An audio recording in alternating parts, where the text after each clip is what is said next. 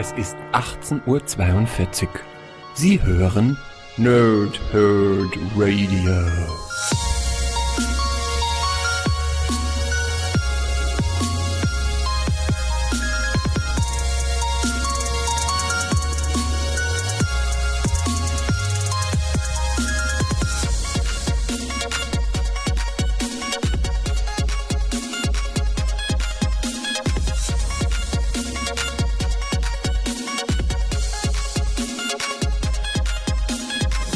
Lange Tage und angenehme Nächte oder umgekehrt. Ich bin der Chris und ich darf euch heute recht herzlich zu einer neuen Episode Abgestaubt begrüßen. Das mache ich aber wie immer nicht alleine. Ich darf euch auch dieses Mal an meiner Seite den Pumper der Herzen präsentieren. Hallo Sven. Ja, hallo Chris. Hallo liebe Nerds und liebe Nerdsinnen da draußen. Genau, das ist wichtig, die Nerdsinnen. Ähm, ja. Die begrüßen wir besonders natürlich. Äh, Lötzenden so, sind, sind heiß. Aber hallo, richtig heiß. ähm, Sven, es ist gute Tradition, dass du das Thema vorstellst, obwohl es natürlich die Leute schon gelesen haben. Aber wir tun einfach mal so, als ob sie es nicht wissen würden. Um was geht's? Das ist jetzt der riesengroße Überraschungseffekt an der Stelle.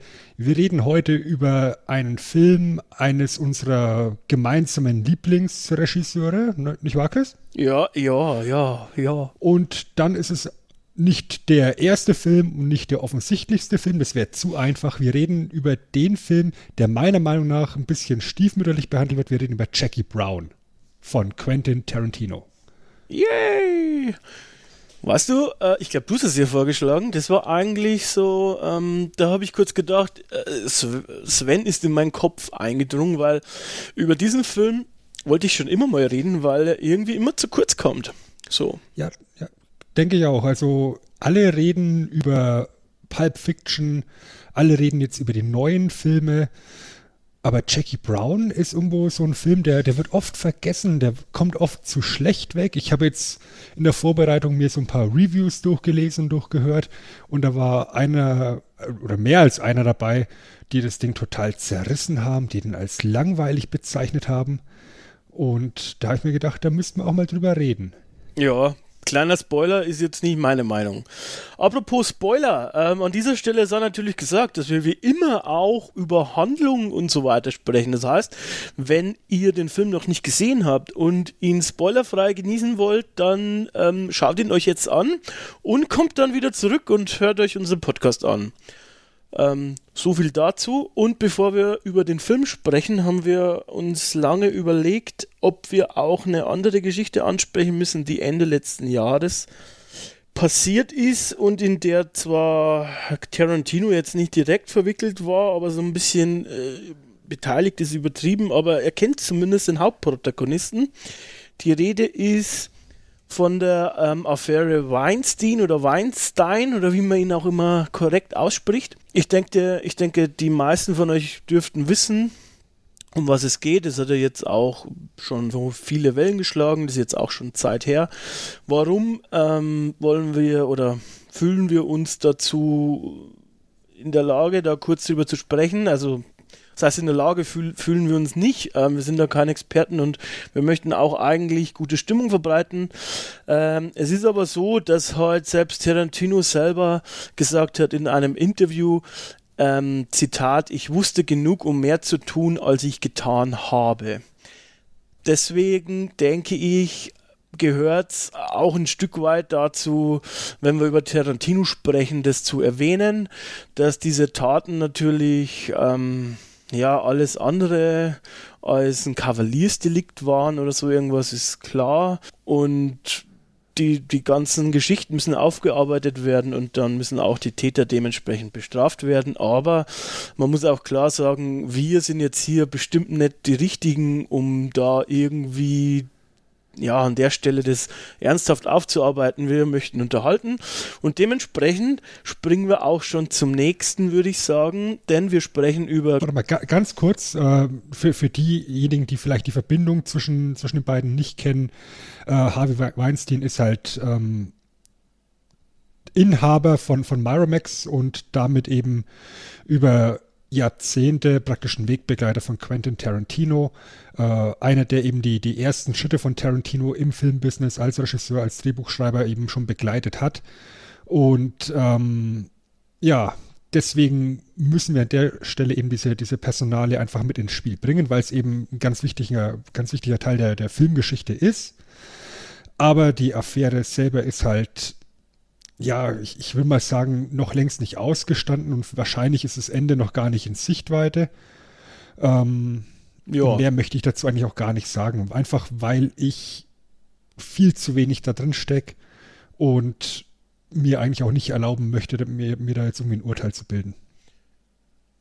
Ja, und ich glaube einfach, wir sind ein Unterhaltungsformat. Äh, das ist halt jetzt hier nicht der richtige Platz dafür und deswegen, wie gesagt, äh, du hast es richtig gesagt, das, da wäre ich jetzt ähm, oder wären wir jetzt eh drauf gekommen, denn wir hätten quasi auch Weinstein erwähnen müssen, sozusagen, äh, wenn wir kurz über Tarantino sprechen, weil er halt einer der ersten Förderer war mit Pulp Fiction. Das ist auch quasi so äh, der erste Film, den die beiden gemeinsam gemacht haben. Äh, zuvor den ersten Film Reservoir Dogs hat er, glaube ich, alleine sozusagen nur mit, nur in Anführungsstrichen mit Lawrence Bender gemacht, äh, den er, ja, das ist halt sein von Tarantino der Kollege, mit dem er die gemeinsame Produktionsfirma Band Apart hat. Und ansonsten, ja gut, ist es halt so, dass der, dass der Typ halt bei jedem Film mit drin steckt als Produzent sozusagen. Ähm, naja gut, was kann man alles zu Tarantino sagen, Sven? Oder was möchtest du noch kurz sagen? Ich meine, die meisten kennen ihn, wissen fast, also ist ja, es gibt jetzt nicht wahnsinnig viel Trivia, die man nicht schon tausendmal gehört hat über Tarantino. Richtig. Ähm, meine Assoziation mit Quentin Tarantino ist, dass er ein unheimlich eigener Charakter ist und unheimlich eigen überall auch ankommt. Ähm, perfektionistisch ist, aber auch sehr narzisstisch in meiner Sichtweise. Also kann sehr gut damit umgehen, wenn er Lob bekommt, kann in meinen Augen nicht ganz so gut damit umgehen, wenn er Kritik bekommt. Ähm, hat äh, genug Eier in der Hose, um seine persönlichen Vorlieben in seinen Filmen jedes Mal unterzube äh, unterzubekommen. äh, sein, sein Fußfetisch zum Beispiel, der ist ja, ja. in so gut wie jedem Film äh, gut dargestellt und, und, und sichtbar und prominent gefeatured. Ja, und ansonsten ähm, ist es ein Mann, der ein unheimlich großartiges Verständnis von Film hat, ein unheimlich großes Wissen über Filme und vor allem über Musik. Und das ist eben, wie so oft in unserem Podcast, äh, haben wir in der Vergangenheit ja auch oft besprochen schon, ähm, mein Zugang zu den meisten Filmen gewesen, nämlich über die Soundtracks. Gar nicht so sehr über das Filmische, sondern über die Soundtracks und deren wirklich perfekten Einbindung in die Szenen, in die Szenerie. In einem Interview hat er mal gesagt, dass er in seinem ursprünglichen Drehbuch von Reservoir Dogs auch schon drinstehen hatte, explizit, dass er die Folterszene mit Stuck in the Middle of You haben möchte. Ähm, das heißt, der Mann hat die Musik zu seinem Film absolut im Kopf und baut im Endeffekt den, den Film außenrum. Und das ist äh, ein großartiges Talent bestimmt auch der Grund, warum er eigentlich ähm, sehr, sehr oft immer auch, ähm, ich sag mal, Originalmusik hat, hätte ich jetzt gesagt. Also keine extra komponierte für einen Film oder so, wie er oft ist, sondern einfach tatsächliche Lieder sozusagen. Ja. Weil er die schon im Kopf hat beim Schreiben. Ja. Ist aber lustig, dass du sagst, der Soundtrack ist bei dir der Zugang, weil bei mir ist es schon ähm, äh, die Inszenierung, die ich immer großartig fand und auch die Charaktere mit der, mit, die Dialoge sozusagen. Ähm, aber auch die Inszenierung. Also ich finde, er hat auch eine teilweise eigenwillige Bildsprache, wie ich lernen durfte. Äh, ich war ja mal für drei Semester Medientechnik eingeschrieben. Da hatten wir auch äh, äh, eine Vorlesung über Filmtechnik und wie man Filme macht und mit welchen Einstellungen und so. Und da gab es auch halt auch Analysen zu Tarantino-Filmen und er hat auch eigentlich untypische Einstellungen gewählt, die dir jetzt so als normaler Betrachter nicht so auffallen, aber zum Beispiel viel amerikanische und so weiter. Ähm, die halt eigentlich zum Beispiel für Dialoge oder so irgendwas un, unüblich sind und eigentlich nicht gemacht werden oder ja, jetzt wahrscheinlich schon häufiger, ich weiß nicht, aber damals war es halt dann so, haben die gesagt. Wird nicht so häufig eigentlich gemacht, aber er macht es halt wahrscheinlich auch aus dem Gefühl und nicht, weil er es irgendwo auf einer Hochschule gelernt hat. Und dementsprechend kommt es irgendwie so zustande. Ja, und darüber hinaus halt nicht nur die Optik und, die, und der Sound, sondern eben auch die Erzählweise, die halt er in meinen Augen absolut revolutioniert hat, dass du eben nicht so einen stringenten äh, Dreiakter hast, sondern dass du eben das ganze, den ganzen Film über in Episoden erzählt bekommst mit Rückblenden oder jetzt eben hier bei Jackie Brown mit verschiedenen Blickwinkeln auf eine mhm. dieselbe Situation oder mit zeitlichen, zeitlich versetzten äh, Episoden wie, wie in Pulp Fiction. Ähm, das ist schon revolutionär gewesen zu dem Zeitpunkt und so viele Leute haben versucht, das nachzumachen, diesen Stil zu kopieren und sind grandios gescheitert dran. Mhm. Muss man sagen. Ähm, was man an der Stelle vielleicht noch sagen kann, oder was ich jetzt vielleicht auch zugeben muss, man wird es nachher eh noch raushören, ähm, ich hatte mal eine Phase, an der ich dachte, ich müsste auch irgendwas mit Filmen machen. Und für mich war da Tarantino ähm, wirklich äh, die große Lichtgestalt. Und filmemäßig ist es auch genau mein Geschmack. Und äh, dementsprechend werde ich jetzt hier nicht versuchen, neutral oder, oder objektiv zu sein. Das schaffe ich nicht. Ähm, dementsprechend ist das auch schon mal so ein kleiner Disclaimer von mir vorab. Auch so. Ich kann halt auch nicht aus meiner Haut raus. Nö, musst du auch nicht. äh, darüber hinaus muss man halt sagen, dass halt nicht nur als Regisseur, sondern eben auch als Drehbuchschreiber an etlichen Kultwerken mitgearbeitet äh, hat. Äh, From Dust Till Dawn ist wahrscheinlich das bekannteste, was der Mainstream kennen sollte. Ähm, mein persönlicher Geheimfavorit irgendwo ist True Romance. Oh ja, ist auch einer meiner Lieblinge.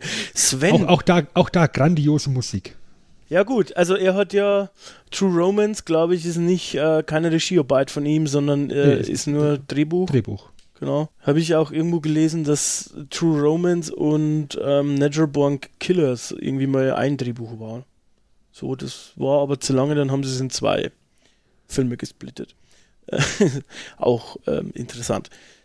Äh, was auch interessant ist, ist vielleicht, was er noch so plant in den nächsten Jahren. Also man hört immer wieder, dass er an einen Star Trek-Film interessiert wäre, dass er da gerne einen Star Trek-Film machen möchte, der Herr Tarantino.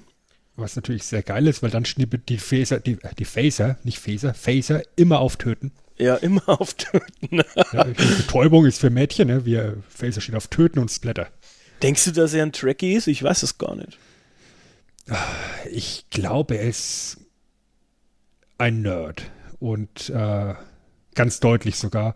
Und ob er ein Trekkie ist, ob er den, den, den Star Trek Spirit einfangen kann, ich weiß nicht, aber es wäre auf alle Fälle interessant, jemanden mit der Reputation an so einem Film arbeiten zu sehen. Kann grandios in die Hose gehen, weil die Trekkies, die Star Trek-Fans da draußen vielleicht ablehnend dem gegenüberstehen und vielleicht die, die eingefleischten Tarantino-Fans dann enttäuscht sind von so einem Science-Fiction-Setting. Ähm, Auf der anderen Seite, es wäre durchaus ein Blick wert, weil, naja, wir haben jetzt Gangsterfilme von ihm gesehen, wir haben Western von ihm gesehen. Warum denn nicht mal so, so ein Science-Fiction ausprobieren? Ja, und ähm, Fans sagen, ich bin ja kein Trekkie, dass äh, die, die Reihe da mit J.J. Abrahams sowieso nicht mehr schlechter werden kann. Kann ich jetzt dazu so wenig sagen, um ehrlich zu sein. Ja, ansonsten noch ein neuer Kill Bill.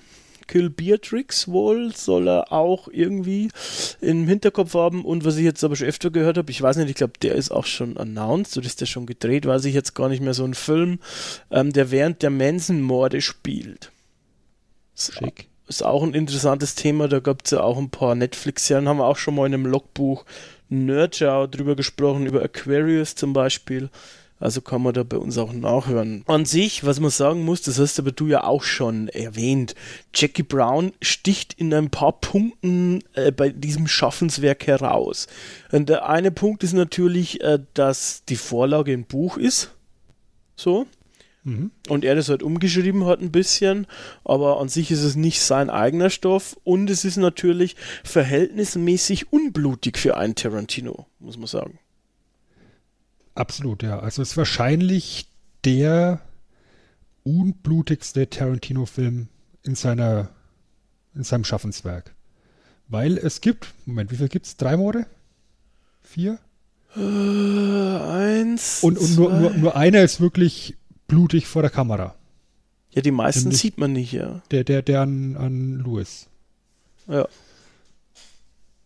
Und Ja, der Rest, der ist eigentlich relativ offscreen, aus der Ferne, äh, ja, halt unblutig. Und im Vergleich jetzt dazu zu einem Django, äh, Django Unchained, wo Blut ja splattert bis zum geht nicht mehr und, und wo auch wirklich bewusst mit dieser übertriebenen Gewalt gearbeitet wird, ist das ein ganz anderer Ansatz.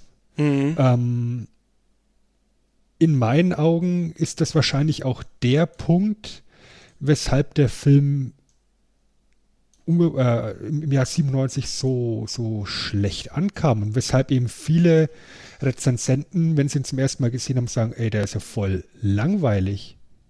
Weil es ist halt der Film, der nach Pulp Fiction kommt. Ja, erster Film Reservoir Dogs, teilweise sehr brutal mit der Folterszene und mit dem, mit dem ganzen Rumgeballer. Ja, am Ende auch.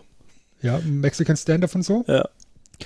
Dann kommt Pulp Fiction, der halt nicht nur diese, diese wirklich cool inszenierte Gewalt hat, Mhm. sondern eben auch diese ganzen lustigen Sprüche, diese ganzen kaputten Charaktere. Ja.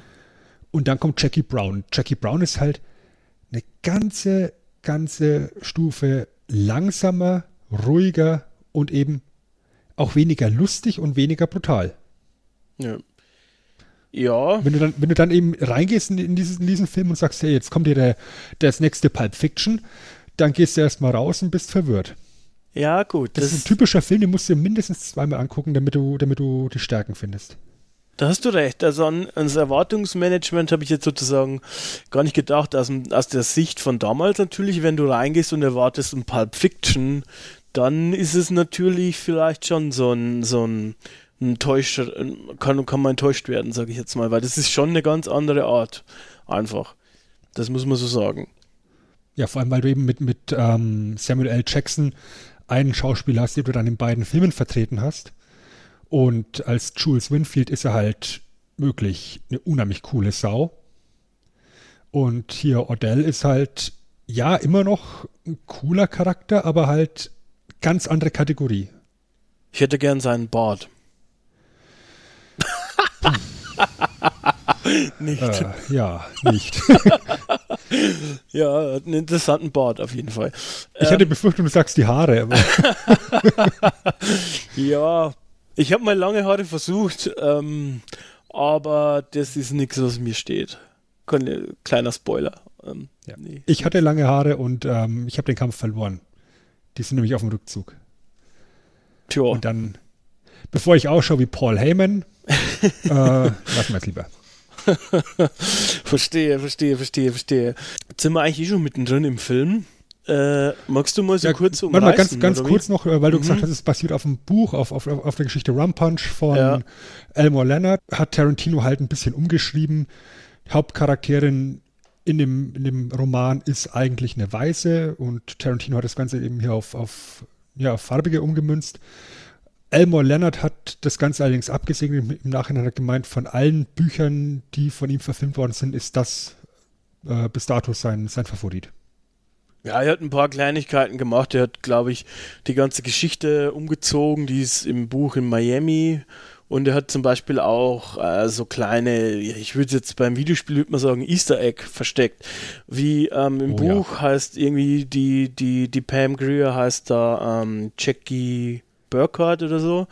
Und ähm, im Film heißt sie ja Jackie Brown natürlich. Und das kommt halt auch von einer Rolle, die sie, die die Pam Grier hatte, der Nachname. Ne? Ja, Foxy Brown. Genau. Und dementsprechend hat er da ein paar so Sachen versteckt. Aber es ist halt auch irgendwie seine Art, oder? Also, das passt. Ja, absolut. Ist äh, als Adaption absolut in Ordnung. Ja, Handlung ganz grob abgerissen. Äh, es geht um die namensgebende Jackie Brown, gespielt von Pam Greer. Jackie Brown ist eine Mit-40erin, eine Stewardess, die bei einer kleinen ähm, Fluggesellschaft arbeitet und dort nicht allzu viel verliert und äh, nicht allzu viel verdient, Entschuldigung. und dementsprechend sich halt so nebenbei ihr, ihr mickriges Gehalt ein bisschen aufbessert, indem sie dem Waffenschieber Odell so ein bisschen das Geld hin und her schiebt zwischen Mexiko und den USA. Odell wird gespielt von Samuel L. Jackson, ist der Bösewicht in dem, in dem ganzen Film. Ja, bei einer dieser, dieser Geldschmuggeleien wird sie erwischt von Behörden einer, einer Regierungs, äh, von, von Mitgliedern einer Regierungsbehörde. Die EA, glaube ich. A ATF, oder? Oder ATF. ATF. Ist, ist ich egal. Hätte gesagt, die EA eigentlich, aber ist Ja, egal. Schau. Ja, spiel, spielt keine große Rolle. Nee, Einer davon ist, äh, wird gespielt von Michael Keaton, genau. der alte, der alte Fledermausmann.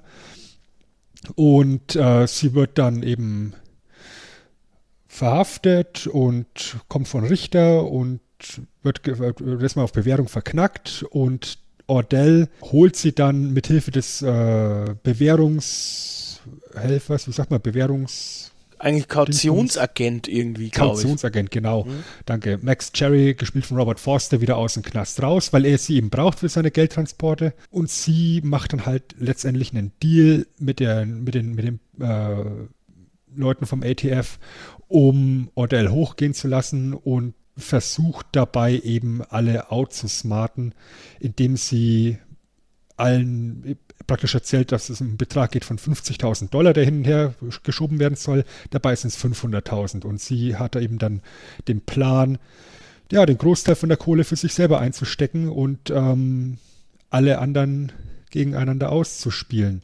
Dabei wird es dann eben unterstützt von Max Cherry, der sich sofort in sie verliebt hat. Kann man ihm auch nicht verdenken, muss man jetzt einmal sagen. Ja, und ja, lange Rede, kurzer Sinn. Es, es kommt am Schluss zu einer riesengroßen Geldübergabeaktion, bei der Jackie Brown tatsächlich mit der ganzen Kohle rausgeht.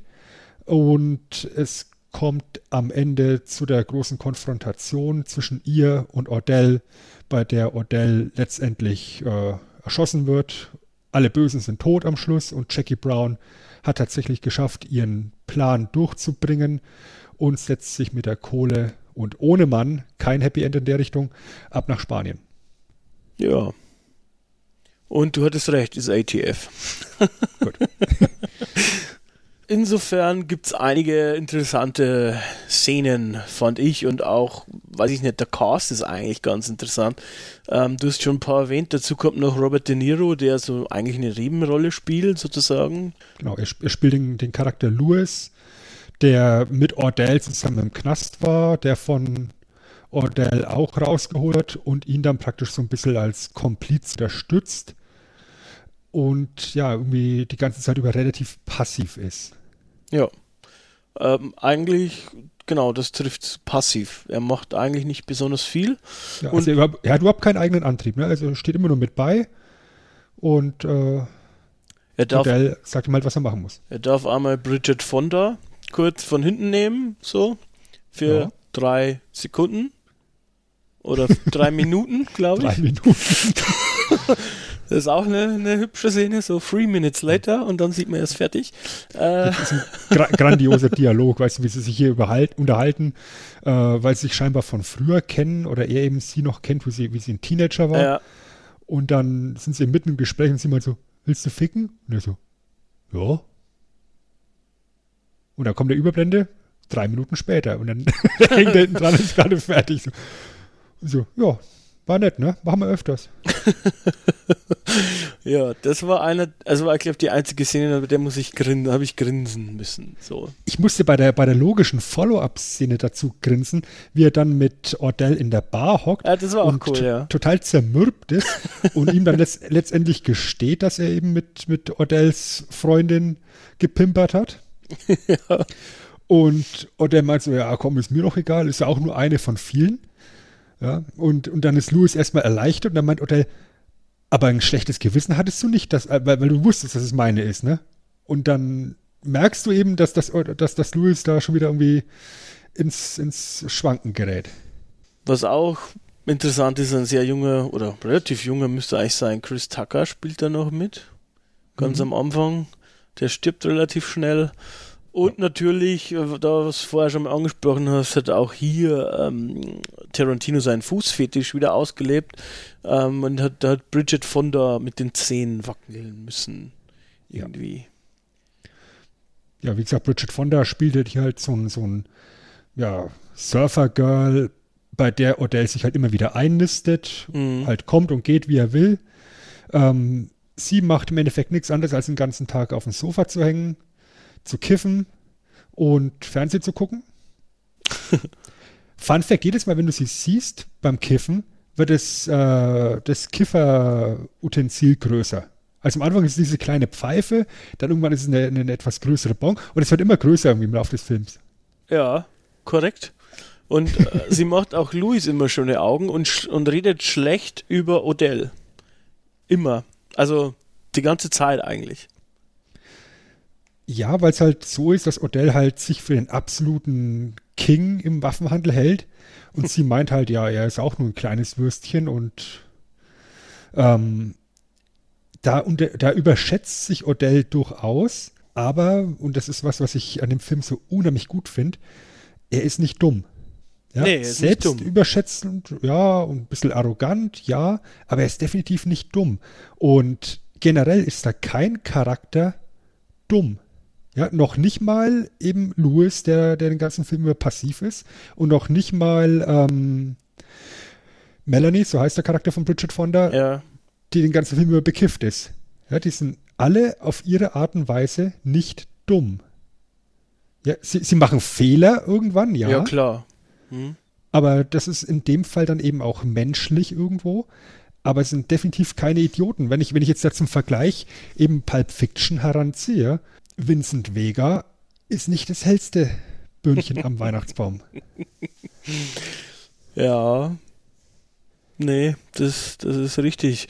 Und ähm, was ich hier auch noch ähm, toll finde, ist halt auch, äh, sind auch natürlich die Dialoge, aber halt auch, was sich daraus ergibt. Ich habe immer darauf gewartet, jetzt noch, ich habe ihn schon länger nicht mehr gesehen. Ich habe ihn da, glaube ich, insgesamt jetzt mit dem letzten Mal vor ein paar Tagen, glaube ich, drei oder vier Mal gesehen, so. Und ich habe immer darauf gewartet, dass, dass die Leute sich gegeneinander ausspielen. Weil äh, eigentlich ähm, weiß zu einem gewissen Punkt immer irgendwer was, was der andere Gesprächspartner gerade nicht weiß. Wie zum Beispiel, dass das ähm, Louis mit, mit der Freundin gevögelt hat, äh, weiß Odell nicht und dann hocken die beide zusammen. Und da gibt es halt mehrere verschiedene ähm, so Szenen auch mit, mit Jackie Brown selbst, die dann äh, immer wieder mal den, den, den Cops was anderes sagt und dann doch mit Odell, mit Odell drüber spricht und so. Und ich habe eigentlich immer drauf gewartet, wer jetzt wen da so ausspielt und was man irgendwie hört. So, also wa- was da passiert. Aber das finde find ich irgendwie intelligent gemacht, weil diese Szene nicht, nicht direkt passiert. Also du siehst dann eigentlich wieder, dass sie dann doch einigermaßen ehrlich zueinander sind, sozusagen, ähm, die Sachen mehr oder weniger offenbaren und dann denkst du dir, okay, das war es jetzt nicht, wo sie sich zerreiben, äh, das war nicht die Stelle. Wo, wo, wird, wo wird sie sein, sozusagen? Das ist, so ist mir beim, beim äh, letzten Mal ansehen gegangen. Genau, also es also gerade Jackie ist ja im Fokus. Sie wird ja als Gesprächspartner von allen Parteien ja irgendwo benutzt, ja.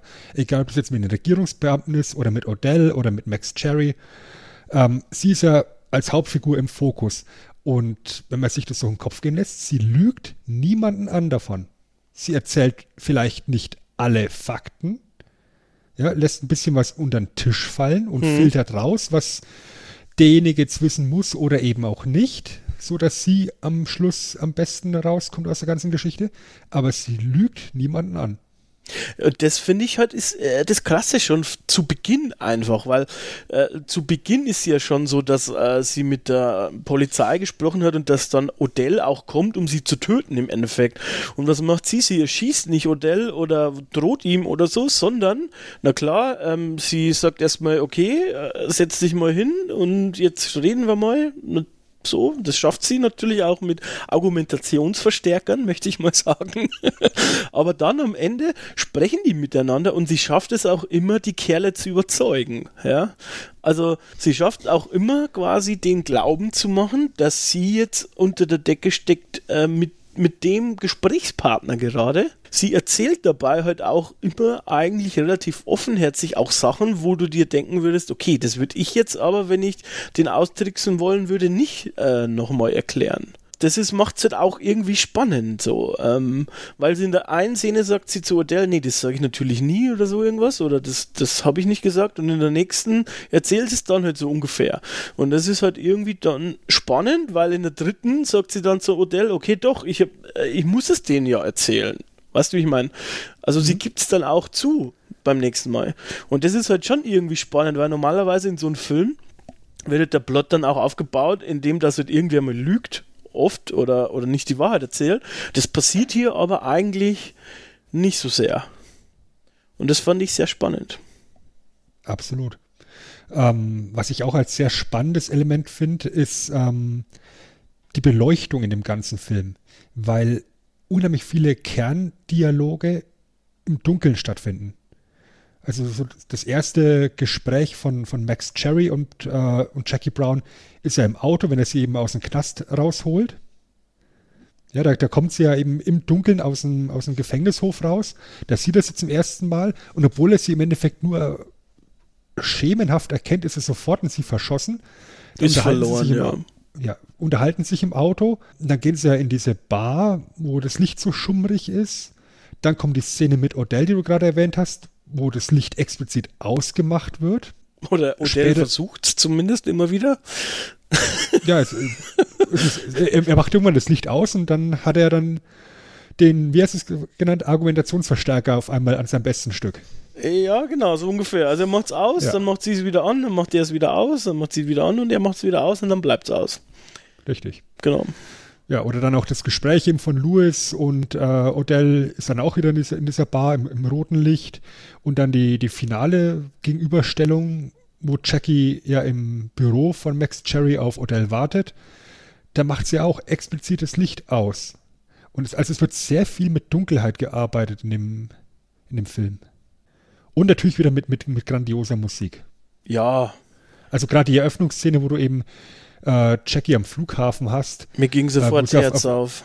ja, wo- wie sie auf, auf, diesem, auf diesem Fließband steht, auf diesem Rollband Ja. steht und die Kamera einfach nur parallel zu ihr mitfährt und du hörst ja, du hörst ja diesen, diesen Eröffnungssong, ähm, der dann am Schluss auch wieder gespielt wird, wenn sie im Auto wegfährt Mhm. und so praktisch die, die, die ganze Handlung einklammert. Das, das ist schon stark. Äh, das ist so ikonisch einfach. Es ist, äh, wenn man sich anschaut und überlegt, sehr einfache Stilmittel, aber das ist, das, das hat einfach irgendwie, weiß ich nicht, das, das hat so einen Stil irgendwie. Das, das, das, du weißt gleich eigentlich, das ist vermutlich äh, zumindest ein Film, der von Tarantino inspiriert ist. also, das sind einfach das so typische Sachen irgendwie. Ähm, auch was da für Kacheln im Hintergrund sind und so, ähm, wie sie da vorbeifährt, das ist eigentlich gut gemacht und wie du sagst, dann auch am Ende hat man eigentlich den gleichen, ähm, einen ähnlichen Shot nochmal, so ziemlich am Ende und dann ganz am Ende nochmal mit der Musik. Das ist eigentlich äh, wirklich toll gemacht. Und ich muss sagen, was ich auch toll fand, ist, um, um mal ein bisschen hin und her zu sprengen, ähm, ist ganz am Anfang, da gibt es auch diese berühmten Chicks Who Loves Guns, diese Szene. ich weiß nicht, ob es das wirklich gibt. Gibt es das eigentlich wirklich? Oder ob das Wenn es es nicht gibt, dann sollte es es geben. Irgendwelche Bikini-Mädels mit Maschinengewehren. Ja. Rumschießen und äh, die anpreisen und da, da drin ist halt auch eine Anspielung auf einen John Woo-Film, Der Killer, was ich gefeiert habe, weil ich diese John Woo Hongkong-Filme ziemlich gut finde und ziemlich geil fand und der Killer halt einer der besten von ihm ist.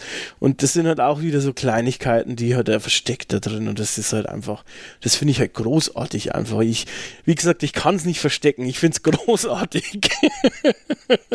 Dann springe ich wieder ein bisschen weiter in der Handlung. Ähm, ich finde die Szene unheimlich stark, wie es dann eben ähm, mit den Cops am Verhandeln ist.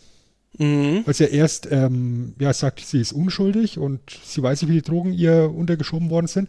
Und dann bekommt sie eben dann die Aussicht, dass sie halt ja mindestens eine Bewährungsstrafe bekommt, wahrscheinlich aber eher für eine gewisse Zeit in den Knast muss. Und sie sieht halt da ihre ganze Zukunft zusammenbrechen. Sie ist halt Mitte 40 und ähm, ja, da hat sie ehrlich gesagt keinen Bock drauf, aus verständlichen Gründen und Mhm. bietet dann eben diese Kollaboration an und fängt ab da halt an, irgendwie alle gegeneinander auszuspielen, wo sie dann eben praktisch so eine, so eine Geldübergabe mal testen, wie das funktioniert, um praktisch zu proben für den, für den großen Fisch, der dann am Schluss des Films dann passieren soll. Also am Anfang sind es sogar irgendwie 10.000 Dollar, ne? Ja, genau, das ist der, Trial. Genau, und dann im, im, im Testrun, was ich in, den, in der Überblende auch so, so, so witzig finde, also hier jetzt die Geldübergabe for real this time. ja, genau. ähm, das hat was. Und äh, auch da finde ich den Aufbau hin wirklich stark, weil sie im Endeffekt alle einweiht in den Plan, aber sich halt die letzte entscheidende Info für sich selber behält. Ja. Und damit ist halt dann auch ähm, glaubwürdig, warum letztendlich alles so ausgeht, wie es ausgeht.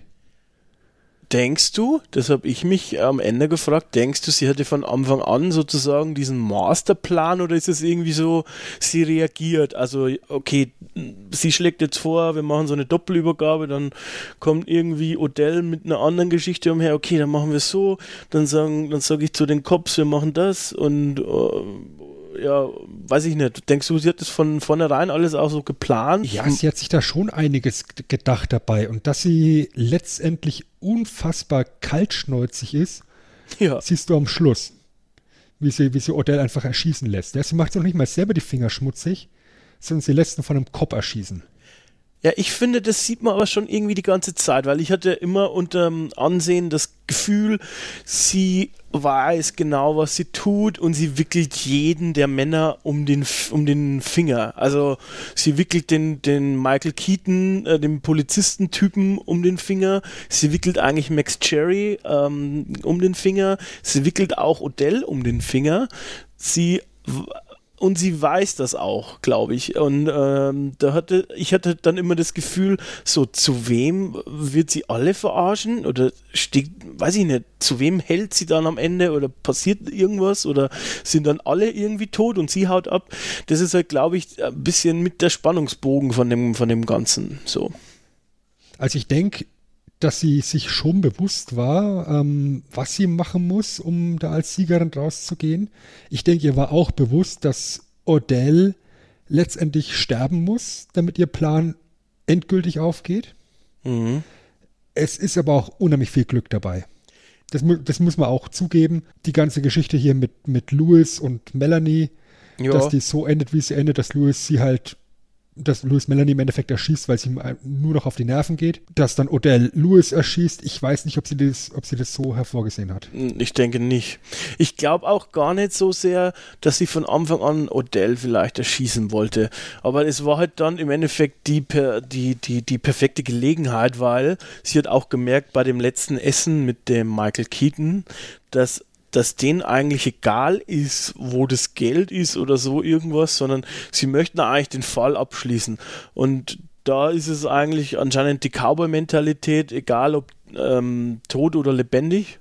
Also Hauptsache der Fall ist abgeschlossen und der Michael Keaton hat was zum Vorzeigen. Das ist eigentlich auch wurscht, ob der Odell jetzt quasi lebt oder nicht. Und das, glaube ich, hat sie dann am Ende mit ausgenutzt. Ja. Und wie gesagt, bevor sie sich dann die Finger schmutzig macht und sich praktisch einen Mord oder einen Totschlag oder wie auch immer dranhängen lässt, inszeniert sie halt dann praktisch diesen, diesen, diese Gegenüberstellung im Büro von Max Cherry, wo sie im Dunkeln sitzt und Odell dann eben reinkommt und sie schreit, er hat eine Waffe und dem kommt eben Michael Keaton aus dem Klo raus und schießt Odell praktisch ohne zu zögern sofort Peng weg. Ja, der sagt nicht halt Polizei oder so, sondern der sagt ja. Bumm. Ja. Es ist halt insofern auch äh, gut, dass, dass der tatsächlich auch eine Waffe hatte.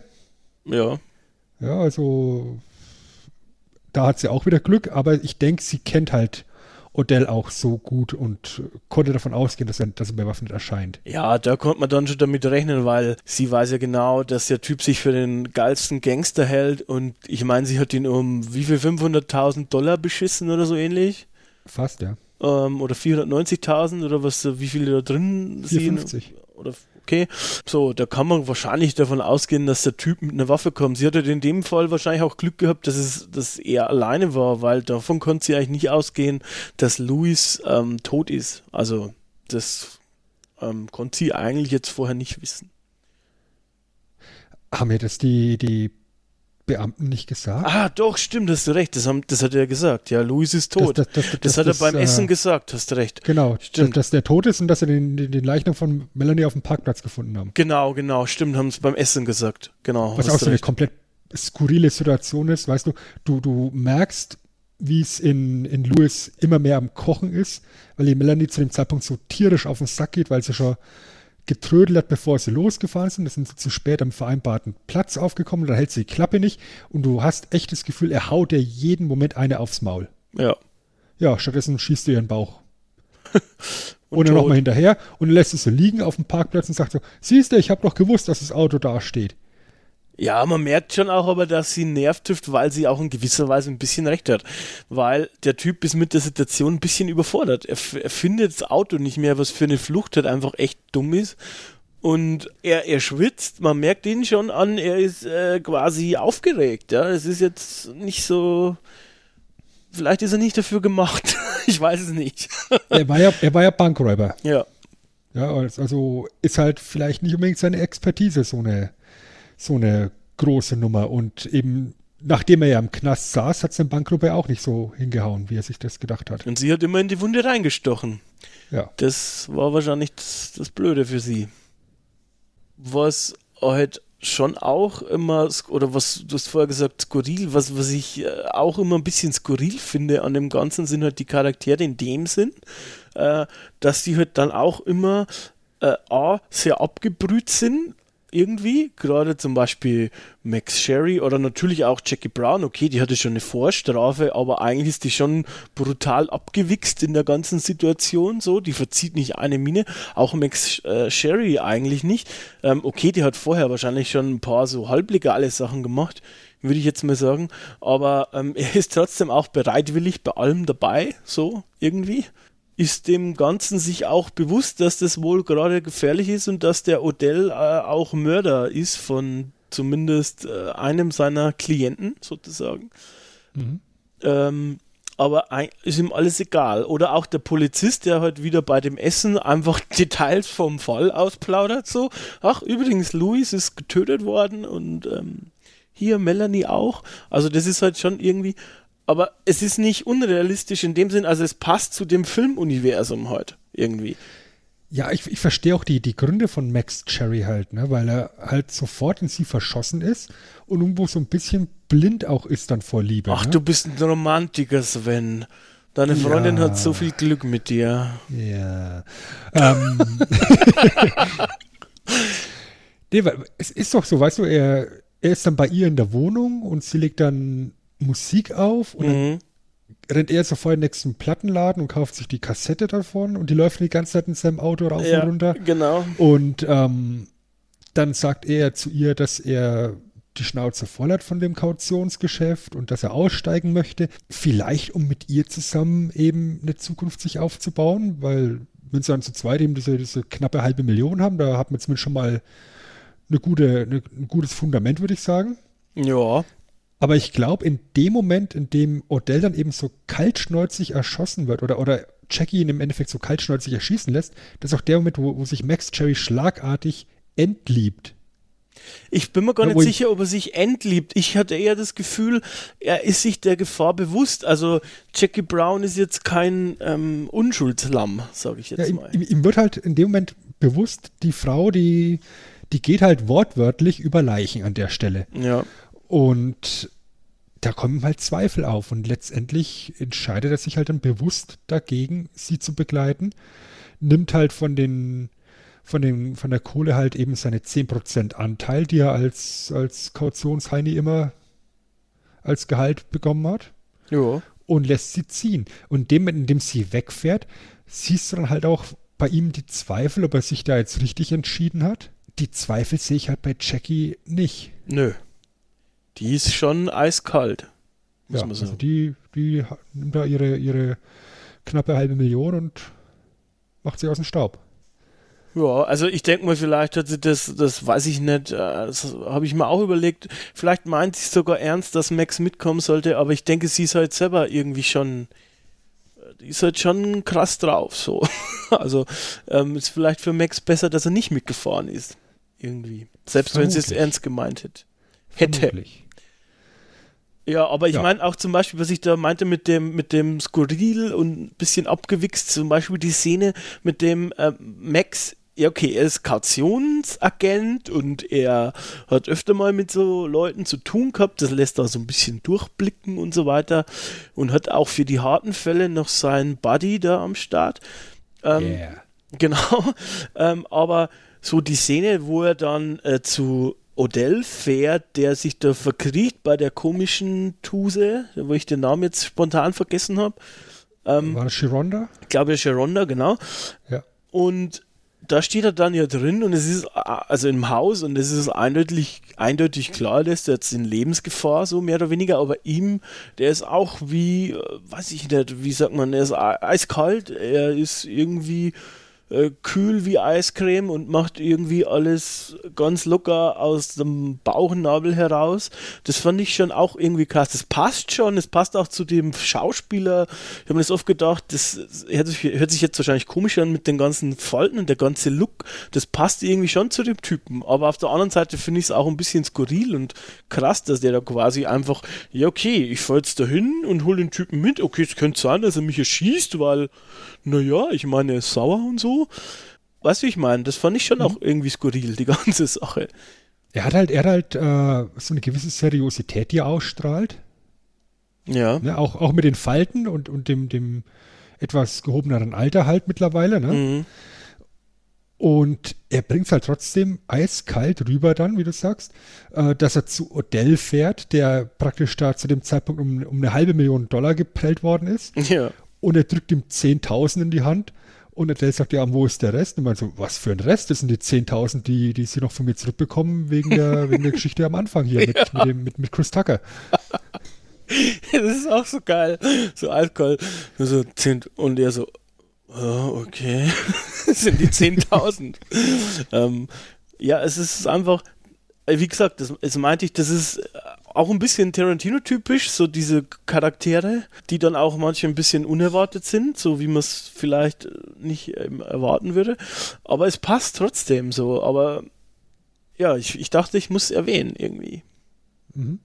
Was wir unbedingt erwähnen müssen, ist dann eben nochmal diese Szene mit der, mit der Geldübergabe die ja dann aus verschiedenen Perspektiven erzählt wird. Mm, sehr gut. Eben aus, aus, aus, der Sicht von Jackie Brown, die dann eben ins Kaufhaus geht und einen Hosenanzug probiert. In Klammern den gleichen Hosenanzug, den Mia Wallace in Pulp Fiction trägt. Dum, dum, dum. Ja, sogar, sogar mit der, mit der gleichen, also die, die, die Schaufensterpuppe hat sogar die gleiche Figur, Frisur, nicht Figur, Figur wahrscheinlich auch, aber auch Frisur. Äh, Alter, das ist mir gar nicht aufgefallen, Mann. Nicht? Nein! Aber dafür habe ich ja dich mit dabei. Weißt du, sie geht, sie geht dann mit dieser Stewardessen-Uniform in die Umkleide und kommt halt raus mit dem gleichen fucking Hosenanzug, den Mia Wallace anhat, also die Obergangsterbraut ja. aus Pulp Fiction. Mhm. Ja, und dann, ab dann weißt du, shit is on. Ja, und mit diesem Hosenanzug trägt sie ja, den, den trägt sie ja bis zum Ende des Films dann. Da ist er halt wirklich dann im, im Gangster-Modus, im Gangster-Braut-Modus. Ja, dann wird, es, wird, wird die ganze Szene nochmal erzählt aus der Sicht von Max Cherry, aus der Sicht von Louis und Melanie es ist halt im Endeffekt dann wahrscheinlich das, was, was viele als Kritik sehen, ja, dass du an der Zeit, in dem Moment unheimlich viel Zeit verlierst. Der Film ist sehr lang, zweieinhalb Stunden, aber inszenatorisch ist es halt genial gemacht, weil du halt dann auch immer nur diese Sichtweisen der, der jeweiligen Charaktere siehst und sich das Ganze eben so Stück für Stück zusammensetzt. Und das ist im Endeffekt genau das, was dann im Wagen passiert mit Odell und Lewis, wenn Odell in sich geht, die Info bekommt, ja, da war Max Cherry noch im Laden, ne? Und äh, ja, und dann, dann, zoomt die Kamera auf, auf das Gesicht von, von Adele und ist bestimmt 30 Sekunden, fast eine Minute ganz still auf ihn fixiert und dann macht er die Augen auf und sagt, es ist Jackie Brown. Genau. Ja, und das ist halt eben für mich auch nochmal so ein Zeichen. Er ist nicht dumm. Er weiß genau, er ist gerade beschissen worden. Er baut sich gerade im Kopf diese ganzen Puzzleteile zusammen, die wir als Zuschauer in den 20 Minuten vorher gesehen haben. Mhm. Und er zieht sofort die richtigen Schlüsse. Und er schießt dann Louis. Ja, äh, und, und wie du schon sagst, der Film, der nimmt sich Zeit. Ich fand es sehr angenehm. Ähm, er hat er erzählt quasi alles zu Ende so. Und es ist auch so, äh, gerade die, die Szene, die du angesprochen hast in der Kabine und, und die ganzen ähm, ja, wie es erzählt wird und dann auch ein bisschen danach, da, da bemerkst du halt auch nochmal, wie eiskalt eben halt tatsächlich Jackie Brown ist, die ja auch zum Beispiel, wo, wo man am Anfang vielleicht denken könnte, ja, zu Melanie hat sie vielleicht kein so schlechtes Verhältnis, mit der hat sie ein bisschen Mitleid, weil die immer mit Odell abhängen muss, aber auch die bescheißt sie vollkommen. Da sagt sie, da, das ist für dich, hier, die paar äh, 10.000 mit dem Geld. Ja, und, und sie bescheißt sie dann einfach und, und, und sagt zur Polizei, ja, die, die ist reingelaufen, ich weiß nicht, wo sie ist. Ähm, und hat mir, hat mir einfach das Geld ähm, aus dem Arm gerissen und hat es zu sich genommen. Also sie hat quasi auch die nochmal ähm, richtig, ähm, ja, der Polizei ausgeliefert. So. Ja, und hat halt auch an der Stelle wieder Glück, dass Melanie halt dann im Endeffekt genau das macht, was Jackie Brown antizipiert, nämlich dass sie die Kohle einsteckt. Wenn Melanie das Ganze jetzt einfach wieder irgendwie in diese Tasche mit reingepackt hätte, dann wäre das ganze Konstrukt von Jackie aufgeflogen. Ja. Das, ja, hätte, das aber, war sehr aber, aber die, Ja, aber sie, sie, Melanie hat sich halt das ganze Geld dann direkt die 10.000 in die Hose gestopft, geht halt dann raus mit, der, mit, der, mit dem Plan, die Kohle bei Odell abzugeben, vermutlich. Ja. Aber die 10.000, die sie eben für sich kassiert hat, die bleiben halt schön in ihrem Schlüpper.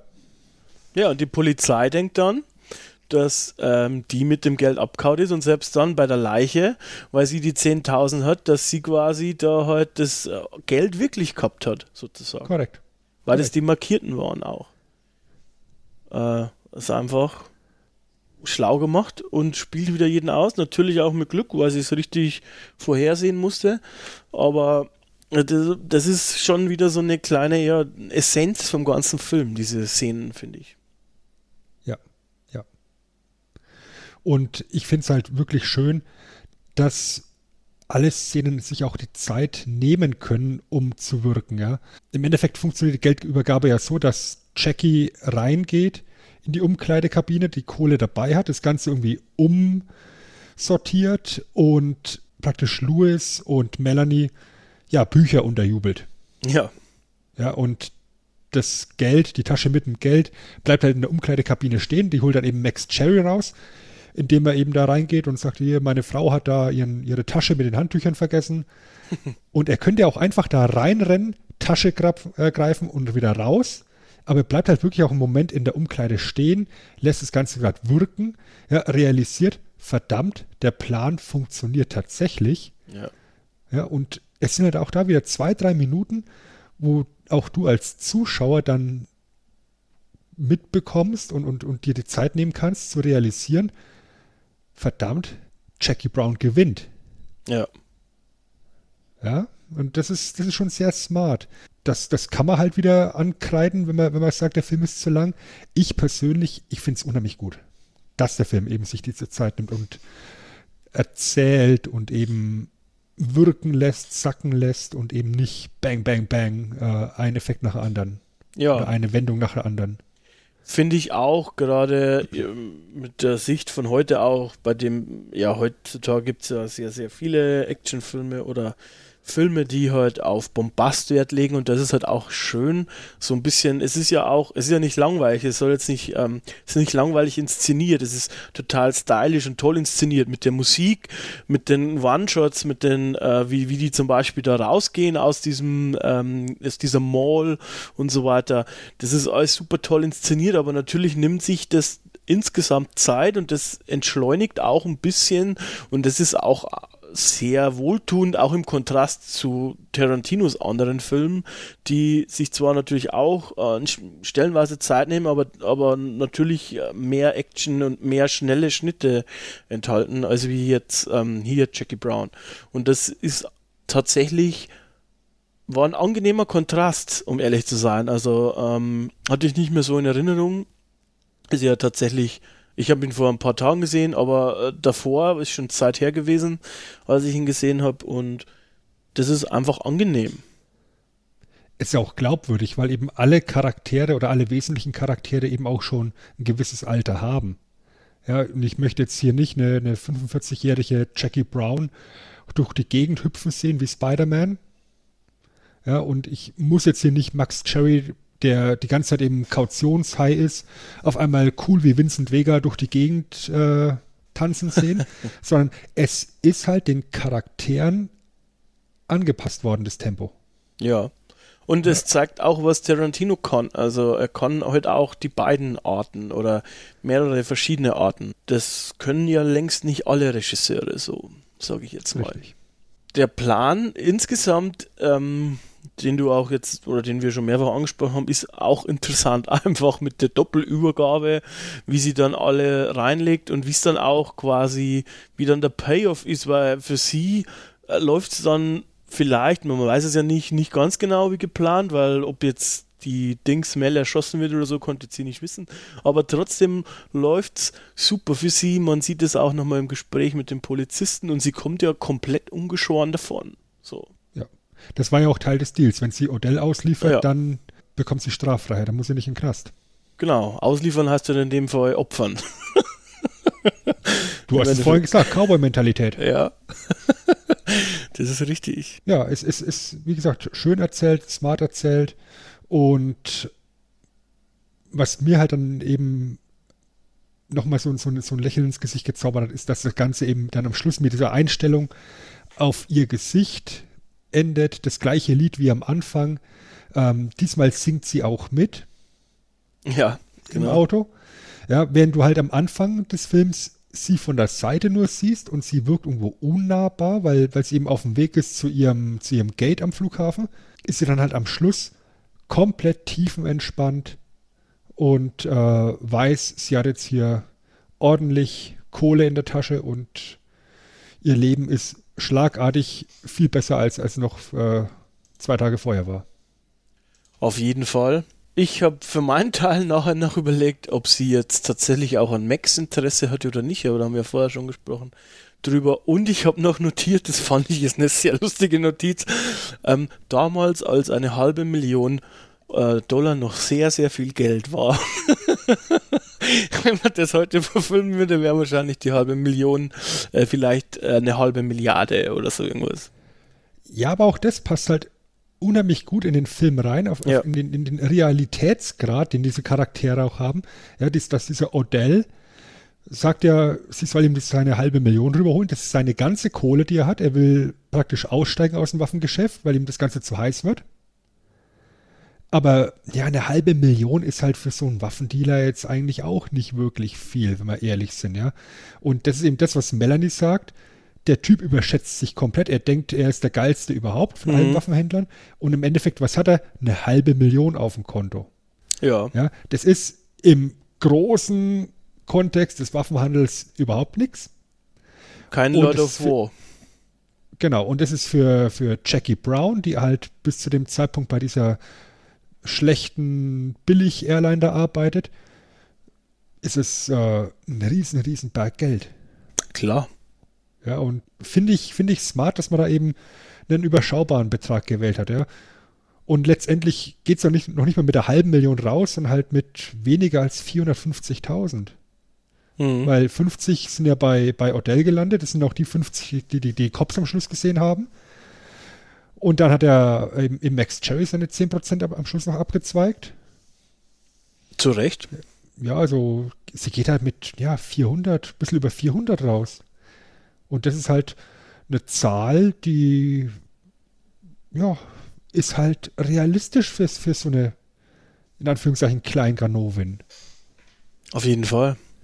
Auf jeden Fall und ähm, macht es auch charmant, würde ich sagen. Ja, wenn, wenn sie jetzt da rausgegangen wäre mit Millionen und Abermillionen von Dollar, ne, da hättest du auch gedacht, also irgendwie hm, komisch. Ja, auch für den Plot. äh, Natürlich ist es eine Stange Geld, aber wenn man die in so hunderte Scheine packt, kann sie die in ihrer Tasche auch mitnehmen. Genau. Äh, wenn das jetzt irgendwie, weiß ich nicht. Macht sie ja auch. Ja, ihr macht's ja auch. weil Wie, das hätte ja auch logistisch jetzt so, wie das erzählt wurde, dass sie das in ihrer Handtasche immer schmuggelt sozusagen, hätte es wahrscheinlich mit mehr Kohle auch gar nicht geklappt. So, weil, Richtig. naja, was willst du machen? Kannst du nicht vier Handtaschen nehmen plötzlich. Ach, äh, Übrigens, das sind meine drei Handtaschen. unter, unterschätze nicht die Frauen. Okay, ich sehe, du sprichst eine, aus eine Handtasche in der Handtasche in der Handtasche. so wie die russischen Matroschkas genau. oder wie heißen die? Ja? Verstehe, verstehe. Sven, ich sehe, du hast Lebenserfahrung. Und irgendwo drin ist von, von, von Mr. Burns die 1 Trillion Dollar Marke. die, die ist wahrscheinlich versteckt da irgendwo, ja. ja. Nageletui. Apropos Nageletui. Gibt's noch, ähm, möchtest du noch irgendwas sagen oder sollen wir zur Trivia springen? Nee, ich denke, wir haben den Film im Großen und Ganzen abgehandelt. Wir haben bestimmt irgendwas vergessen, ja, was, jetzt, gut. was jetzt irgendjemandem noch einfällt, der kann es dann gerne unten unterschreiben. Ja, der darf mich auch persönlich beschimpfen. Ist okay. Ich habe gedacht, nur ich darf dich persönlich beschimpfen. Ah, Sven, du darfst das, du darfst das jederzeit machen. Die Leute dürfen es nur in den Kommentaren machen. Okay.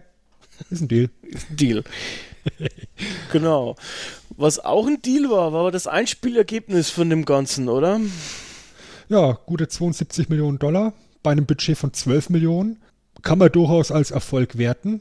Ja. Interessant ist, dass das Budget eben schon mit 12 Millionen angesetzt war. Ähm, Im Vergleich zu Reservoir Dogs, was ja der erste Film war von, von Tarantino, der mit Ach und Krach über die Millionenbudget geklettert ist, dank mhm. Harvey Keitel, haben wir hier dann schon mal deutlich mehr Geld in die Hand nehmen können und haben an der Stelle auch, denke ich, einen ganz guten Erfolg sehen können. Ist natürlich jetzt nicht wie gesagt, die große Nummer, wie es in Pulp Fiction geworden ist. Und jetzt auch im Vergleich zu den, zu den modernen Tarantino-Filmen natürlich auch eine, eine, relativ kleine Nummer. Ja. Aber man muss auch sagen, da steckt auch mittlerweile ein ganz anderer Hype dahinter, eine ganz andere Marketingmaschine. Und hier hast du dich im Endeffekt nur darauf verlassen können, auf ja, Propaganda und ein bisschen Mund-zu-Mund-Werbung. Äh, von wegen, das ist der neue Tarantino-Film, das ist das nächste nach Pulp Fiction. Ja, und äh, es hat ihm heute, glaube ich, auch für sein persönliches, wie sagt man, Vermächtnis ist, ist jetzt nicht das richtige Wort, aber für seine persönliche Aura oder Schaffenswerk hat ihm, glaube ich, der Film sehr gut getan einfach. Ja, ich glaube, das war er auch sich selber schuldig, weil er Pam Greer ja eigentlich auch schon in Pulp Fiction einsetzen wollte. Genau, ja. Sie hätte da die Rolle spielen sollen, die letztendlich bei oh Gott, Rosanna Arquette, glaube ich, ist es, ne? Äh, ist auf jeden Fall eine Arquette, auf jeden Fall. Ja, nach, nach David Arquette und seiner WCW-Geschichte habe ich die Familie aus dem Gedächtnis gelöscht. Verstehe. Äh, müsste Rosanna sein, mit dem ganzen Blech im Gesicht. Ich glaube. Die er dann von, von Eric Stolz angebrüllt wird. Und genau, weil er diese Szene haben wollte, dass Eric Stolz eben die Frau anbrüllt, hat er gemeint, das, da kann ich nicht Pam Greer hinsetzen. Das ist eine der, der Heldinnen der Blaxploitation-Ära und hat dann eben für Pam Greer einen eigenen Film geschrieben. Tja, so Hier ist praktisch die ganze Rolle auf den Leib und äh, das, das finde ich ist halt auch eine coole Aktion. Und funktioniert auch. Also muss man sagen, ist, äh, sie ist perfekt in der Rolle. Ja. Hat ja auch eine Golden Globe-Nominierung eingebracht, genau wie, wie Samuel L. Jackson. Eine Oscar-Nominierung für Robert Forster. Gewonnen haben sie alle nicht, leider. Tja, und danach, glaube ich, hat sie aber gar nicht mehr so viel gemacht, Pam Greer, oder? Weiß jetzt grob nicht, ich muss mal, ich spick jetzt einfach mal, ich cheate mal nebenbei. Also ich habe sie danach auch nicht mehr großartig auf, dem, auf der Kappe. Also das war halt das letzte wirklich große Hurra. Mhm. Er hat halt, hat halt diese, diese großartige Fahrt gehabt, eben mit den, mit den Blaxploitation-Filmen. Ist halt dann hier nochmal wirklich, wirklich äh, prominent gefeatured worden. Und ja, okay. das war es im Endeffekt. War halt, war halt dann auch wieder so, so eine, so eine Auszeichnung für den, den Tarantino, der halt dann sich so den Ruf verschafft hat, dass er Leute, Schauspieler, die irgendwo auf dem Abstand waren oder in Vergessenheit geraten sind, ganz prominent featuren kann.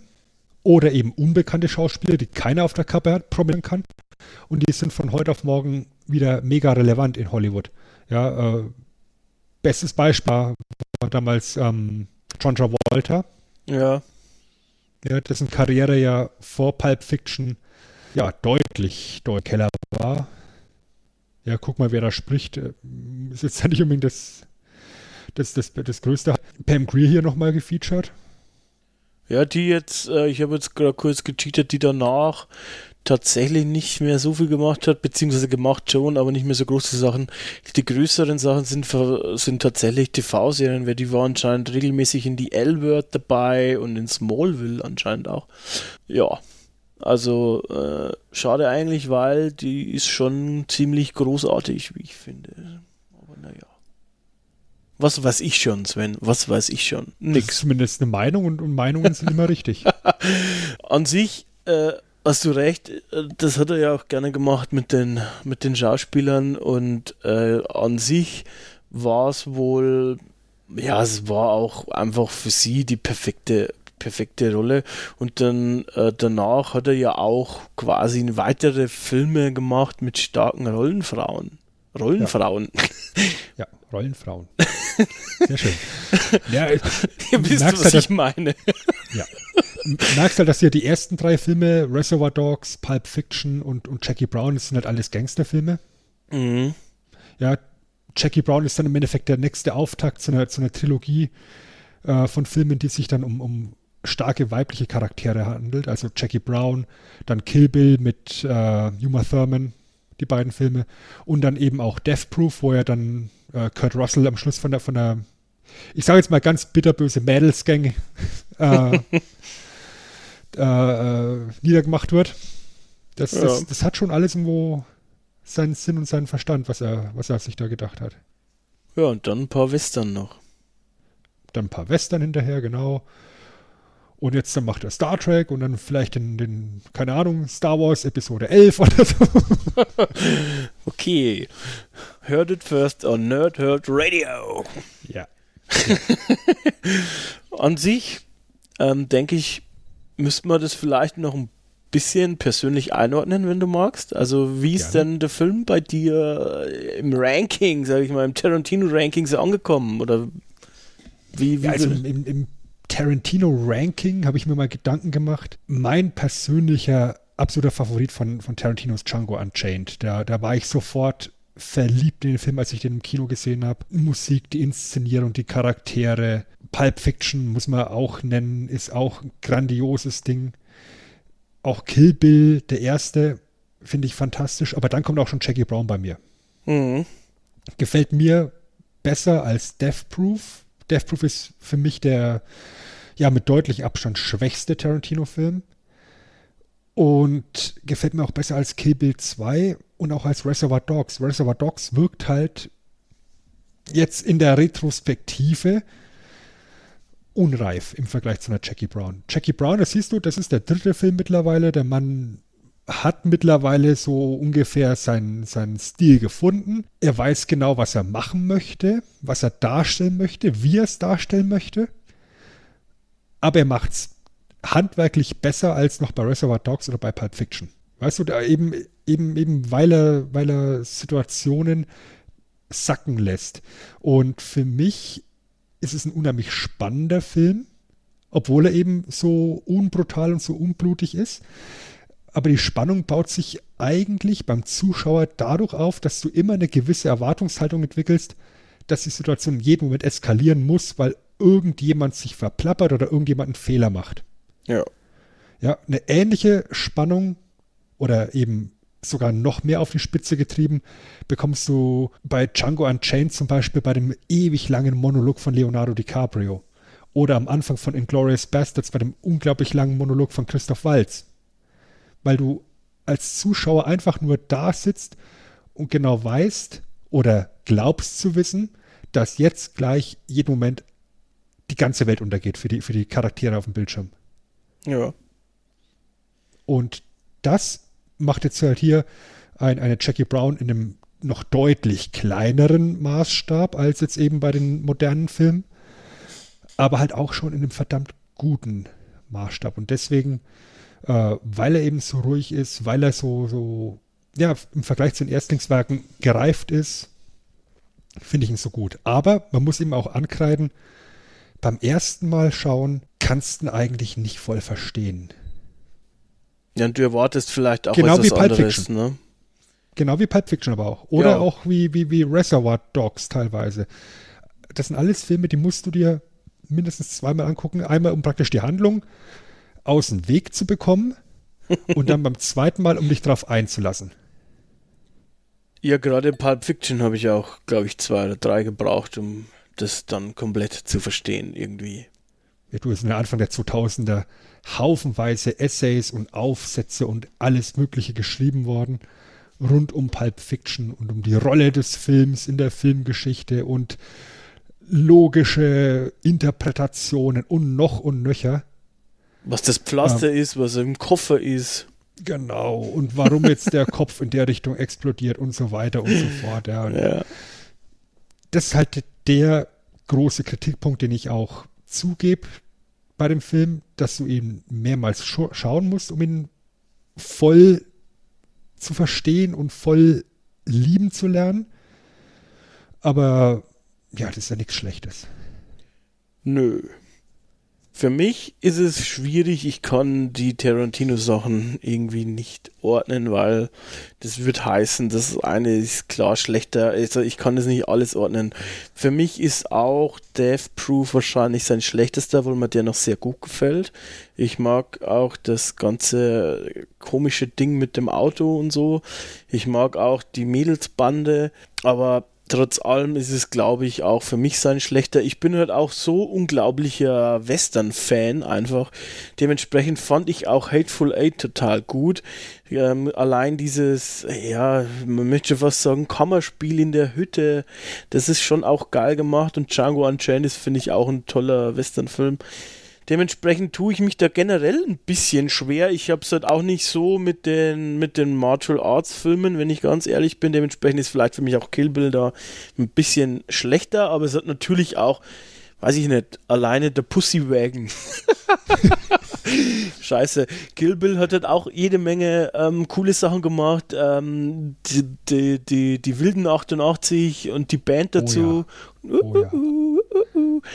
Da, da nochmal ganz kurz reingecatcht. Da finde ich Kill Bill der erste halt auch optisch unheimlich ikonisch. Brutal, ja. Ähm, mit, mit den, mit den äh, Anime-Sequenzen zwischendurch, wo die, wo die Hintergrundgeschichte von Lucy Lou äh, ja. beleuchtet wird und dann eben der Kampf gegen die 88. Wie heißen sie? Die wilden 88, 88 ja. ja. ja. Finde ich, finde ich halt optisch herausragend, ja. Und dann als, als ganz krassen Kontrast danach das Duell mit Lucy Lou mhm. äh, im Schnee. Ja. Komplett ruhig, entschleunigt, wie wir es gerade schon so oft gesagt haben. Das ist halt optisch ein Knaller. Da ist für mich immer noch der größte Kritikpunkt. Ähm, na klar, er hat so viel Material gehabt. Der zweite ist auch okay, aber ich glaube immer noch, wenn er sich tatsächlich von irgendwas irgendwie trennen hätte können, wäre ein Film am besten gewesen. Also ja, aber ist es nicht in der Mache, dass er, dass er die beiden zusammenpacken will, den einen? Das weiß ich nicht. Ich habe gedacht. War da nicht noch irgendwelche Rechte zu klären oder, oder Rechte, die, an die er wieder rankommen muss? Und dann wollte er das Ganze in einen zusammenschneiden, in die, in die praktisch äh, Definite äh, Directors Edition? Das kann sein. Also ich habe nur mal gelesen, dass er heute an einem äh, dritten Teil arbeitet eigentlich. Also wo es weitergeht, von geschichtlich gesehen sozusagen. Oder davor, weiß ich jetzt gar nicht mehr. Kann auch davor gewesen sein. Aber auf jeden Fall ähm, kann aber auch sein, dass er, dass er dann so ein, so ein äh, Director's Cut, würde ich jetzt mal sagen, arbeitet. Wird dem Ganzen wahrscheinlich auch gut tun, wenn es nicht zu lang ist. Also ich meine, ich liebe lange Filme von ihm, aber es sind halt doch beides zwei lange Filme und ich hoffe, er macht nicht einfach einen, einen äh, weiß ich nicht, sechs Stunden Film draus oder so. Äh, dementsprechend ja, muss schon eine, eine gute Länge haben. Aber wie gesagt, auch in Glorious Bastards fand ich auch geil. Ich kann es schwer einordnen. Jackie Brown zählt aber, glaube ich, schon zu meinen Top 3. Ganz einfach, weil ich die Art von Filme auch mag und weil er anders ist und weil ich die Musik mit der Inszenierung mag und weil ich mich ein bisschen in Pam Grier verliebt habe, glaube ich auch. Oh. das, Tja, so ist es halt, ne? Kann man nichts machen. An sich würde ich sagen, wären wir dann schon fast am Ende, oder? Ja, aus meiner Sicht schon. Wir sind jetzt zwar am Ende vom Podcast, aber noch nicht am persönlichen Ende. Oder hast du irgendwie da Pläne aufzuhören? Oder wollen wir vielleicht noch eine Folge machen? Aber wir machen definitiv noch eine Folge. wollen wir schon also verraten? Mindestens eine. Wollen wir schon verraten, um was es geht? Das haben wir gar nicht abgesprochen. Ähm, lass uns das mal noch, noch mal im Off-Talk klären und dann gibt's Überraschung. Verstehe. Sven ist. Und wer, wer den Episodentitel lesen kann, ist dann direkt gespoilert. okay. Sven, es war mir wie immer eine Freude, mit dir Ja. äh, mich unterhalten zu müssen, äh, dürfen. Ähm, magst du noch ein paar letzte Worte sagen für dieses Mal? Ja, dann verabschiede ich mich erstmal mit einem herzlichen Dankeschön bei dir und herzlichen Dankeschön bei euch da draußen fürs Zuhören. Ich mache den Schrank auf, der Staubwedel kommt wieder rein, zur Lederpeitsche, den Strapsen, den Mini-Arztsammler, dem Erste-Hilfe-Koffer, den Pömpel im Sheriffstern und ich hänge jetzt mit dazu die Best of Chicks Full auf ganz DVD. Yay! Und ich hatte wieder mal sehr viel Spaß, ähm, mit dir alte Sachen zu entstauben und in diesem Fall einen wunderschönen Film anzugucken. Und dementsprechend, liebe Leute, hoffe ich natürlich auch, dass ihr auch Spaß hattet beim Zuhören. Ähm, bleibt uns gewogen, wir hören uns wieder. Versprochen. Ciao.